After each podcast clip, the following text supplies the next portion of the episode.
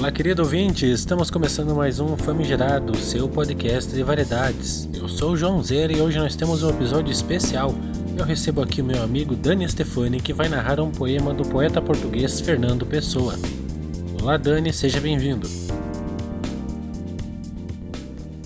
Olá, eu sou Daniel Stefani, poeta, compositor, escritor, pós-graduando em Direito Constitucional e este é o Altas Literaturas no podcast do John. Hoje trouxemos o poeta português Fernando Antônio Nogueira Pessoa, nascido em Lisboa em 13 de junho de 1888 e falecido também em Lisboa aos 30 de novembro de 1935. Fernando Pessoa foi poeta, filósofo, dramaturgo, ensaísta, tradutor, publicitário, astrólogo, inventor, empresário, correspondente comercial, crítico literário e comentarista político português. Fernando Pessoa é o mais universal poeta português, por ter sido educado na África do Sul, numa escola católica irlandesa, chegou a ter maior familiaridade com o idioma inglês do que com o português, ao escrever os seus primeiros poemas nesse idioma. O crítico literário Harold Bloom considerou Pessoa como um Walt Whitman renascido e o incluiu no seu cânone entre os 26 melhores escritores da civilização ocidental. Não apenas da literatura portuguesa, mas também da literatura inglesa. Das quatro obras que publicou em vida, três são na língua inglesa e apenas uma em língua portuguesa, intitulada Mensagem. Fernando Pessoa traduziu várias obras em inglês, a título de exemplo, obras de Shakespeare e Edgar Allan Poe. E também obras do inglês para o português, como a de Antônio Boto e Almada Negreiros, obras aí do português para o inglês. Enquanto poeta, escreveu sob diversas personalidades, heteronômios, como Ricardo Reis, Álvaro de Campos e Alberto Caeiro, sendo estes últimos objeto da maior parte dos estudos sobre sua vida e obra. Robert Haas, poeta americano, disse que outros modernistas como Yeats, Pound, Eliot inventaram máscaras pelas quais falavam ocasionalmente. No entanto, Fernando Pessoa era capaz de inventar poetas inteiros. Buscou também inspirações nas obras de William Wordsworth, James Joyce e, especialmente, nas obras de Walt Whitman. Hoje nós vamos abordar o poema Tabacaria. Tabacaria é um poema escrito em 15 de janeiro de 1928 pelo heteronônimo Álvaro de Campos e foi publicado na revista Presença em julho de 1933. O poema Tabacaria retrata uma sensação do infinito, cuja presença coloca o ser humano sensível a ideias tanto quanto aos fatos. Por ser possível pensar, o ser humano pode deixar de se vincular ao presente imediato para se transportar a problemas de ódio existencial em outros níveis, em níveis mais elevados. Este poema retrata uma certa característica humana, onde o poeta revela as condições eternas de ser gente, finito em certos aspectos de sua materialidade, como coisa real por fora, e infinito em sua essência, como coisa real por dentro. Uma obra monumental que atinge diretamente a sensação de eternidade, presente dentro de uma tarde em que coisas simples são capazes de trazer o infinito. Tabacaria. Não sou nada, nunca serei nada, não posso querer ser nada. A parte disso, tenho em mim todos os sonhos do mundo, janelas do meu quarto, do meu quarto de um dos milhões do mundo que ninguém sabe quem é. E se soubesse quem é, o que saberiam? Dás para o mistério de uma rua cruzada constantemente por gente, para uma inacessível a todos os pensamentos, real impossivelmente real, certa, desconhecidamente certa, com o mistério das coisas por baixo das pedras e dos seres, com a morte a por umidade nas paredes e cabelos brancos dos homens, com o destino a conduzir a carroça de tudo pela estrada do nada. Estou hoje vencido, como se soubesse a verdade. Estou hoje lúcido, como se estivesse para morrer. E não tivesse mais emandade com as coisas, senão uma despedida tornando-se esta casa e este lado da rua a fileira de carruagem de um comboio de uma partida apitada, de dentro da minha cabeça, e uma sacudidela dos meus nervos e um ranger de ossos na ida. Estou hoje perplexo como quem pensou e achou e esqueceu. Estou hoje dividido entre a lealdade que devo à tabacaria do outro lado da rua, como coisa real por fora, e é a sensação de que tudo é sonho, como coisa real por dentro. Falhei em tudo. Como não fiz propósito nenhum, talvez tudo fosse nada. A aprendizagem que me deram, desci dela pela janela das traseiras da casa, fui até o campo com grandes propósitos, mas lá encontrei só ervas e árvores, e quando havia gente, era igual a outra. Saio da janela, sento-me numa cadeira, em que hei de pensar? Que sei eu do que serei?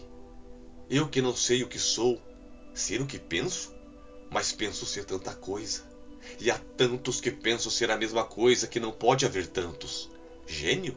Nesse momento, cem mil cérebros se concebem em sonhos gênios como eu, e a história não marcará, quem sabe, nenhum. Nem haverá senão estrume de tantas conquistas futuras. Não, não creio em mim. Em todos os manicômios há doidos malucos com tantas certezas. Eu, que não tenho certeza alguma, sou mais certo ou menos certo? Não, nem em mim. Em quantas mansardas e não mansardas do mundo não estão nesta hora gênios para si mesmos sonhando? Quantas aspirações altas e nobres e lúcidas, sim, verdadeiramente altas e nobres e lúcidas, e quem sabe se realizáveis, nunca verão a luz do sol real, nem acharão ouvidos de gente. O mundo é para quem nasce para o conquistar, e não para quem sonha que pode conquistá-lo, ainda que tenha razão. Tenho sonhado mais do que Napoleão fez. Tenho apertado ao peito hipotético mais humanidades do que Cristo. Tenho feito filosofias em segredo que nenhum Kant escreveu. Mas sou, e talvez serei sempre, o da mansarda ainda que não more nela. Serei sempre o que não nasceu para isso. Serei sempre só o que tinha qualidades. Serei sempre o que esperou que lhe abrisse a porta ao pé de uma parede sem porta. E cantou a cantiga do infinito numa capoeira. E ouviu a voz de Deus num poço tapado. Crer em mim? Não, nem em nada. Derrame-me a natureza sobre a cabeça ardente, o seu sol, a sua chuva, o vento que me acha o cabelo e o resto que me venha se vier, ou tiver que vir, ou não venha escravos cardíacos das estrelas, conquistamos todo o mundo antes de nos levantar da cama. Mas acordamos e ele é opaco. Levantamo-nos e ele é alheio. Saímos de casa e ele é a terra inteira, mais o sistema solar, a Via Láctea e o indefinido. Come chocolates, pequena, come chocolates. Olha que não há mais metafísica no mundo senão chocolates. Olha que as religiões todas não ensinam mais que a confeitaria. Come, pequena suja, come. Pudesse eu comer chocolates com a mesma verdade com que comes. Mas eu penso, e ao tirar o papel de prata, que é de folhas de estanho, deito tudo para o chão, como tenho deitado a vida. Mais ou menos fica da amargura o que nunca serei a caligrafia rápida desses versos, pótico partido para o impossível, mas ao menos consagro a mim mesmo desprezo sem lágrimas, nobre ao menos no gesto largo com que atiro a roupa suja que sou, sem rol para o decurso das coisas, e fico em casa sem camisa. Tu que consolas, que não existes e por isso consolas. Ó Deus grega, concebida como estátua que fosse viva, ou patrícia romana, impossivelmente nobre e nefasta, ou princesa de trovadores, gentilíssima e colorida, ou marquesa do século XVIII, decotada e longínqua, ou cocote célebre do tempo dos nossos pais, ou não sei que moderno, não concebo bem o que. Tudo isso, seja o que for, que sejas, Se pode inspirar, que inspire. Meu coração é um balde despejado. Como os que invocam espíritos, invoco espíritos, invoco a mim mesmo e não encontro nada. Chego à janela e vejo a rua com uma nitidez absoluta. Vejo as lojas, vejo os passeios, vejo os carros que passam, vejo os entes vivos vestidos que se cruzam, vejo os cães que também existem, e tudo isso me pesa como uma condenação ao degredo, e tudo isso é estrangeiro como tudo.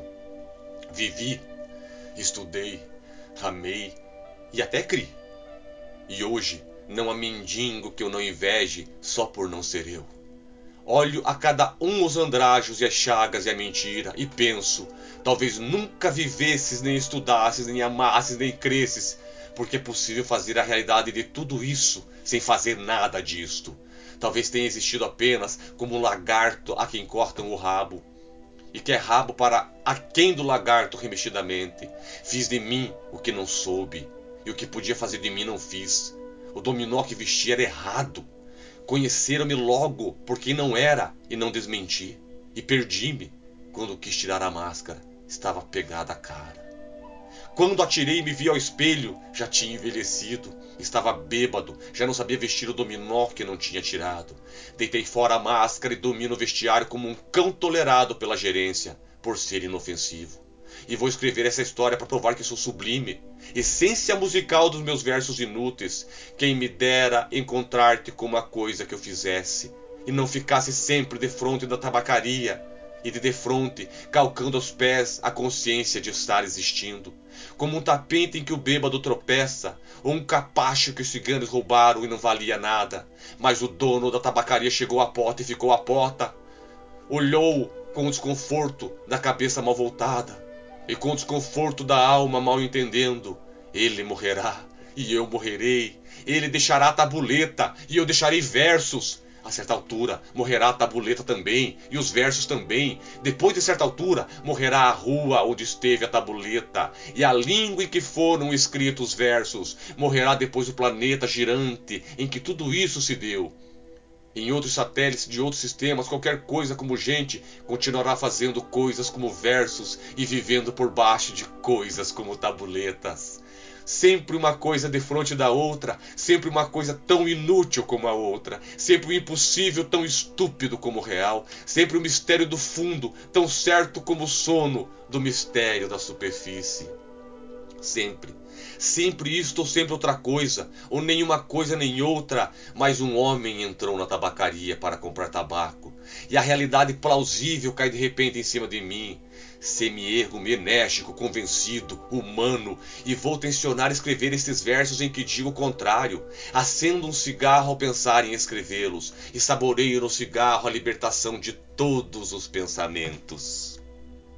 Sigo o fumo como uma rota própria, e gozo, no momento sensitivo e competente, a libertação de todas as especulações e a consciência de que a metafísica é uma consequência de estar mal disposto.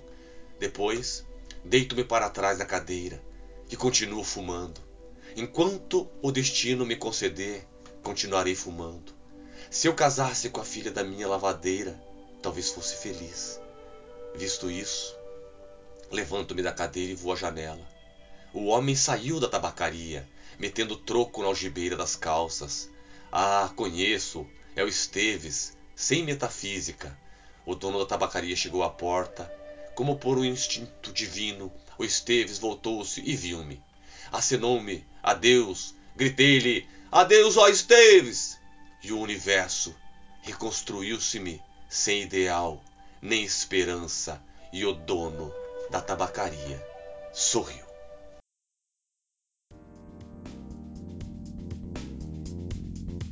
O que achou desse texto? É bem reflexivo, né? Eu gosto do efeito dos poemas que são parecidos com os dos filmes aquele que você fica chocado um tempo depois que você curte. Espero que você tenha gostado. Famigerado Podcast vai ficando por aqui. Um grande abraço e até a próxima.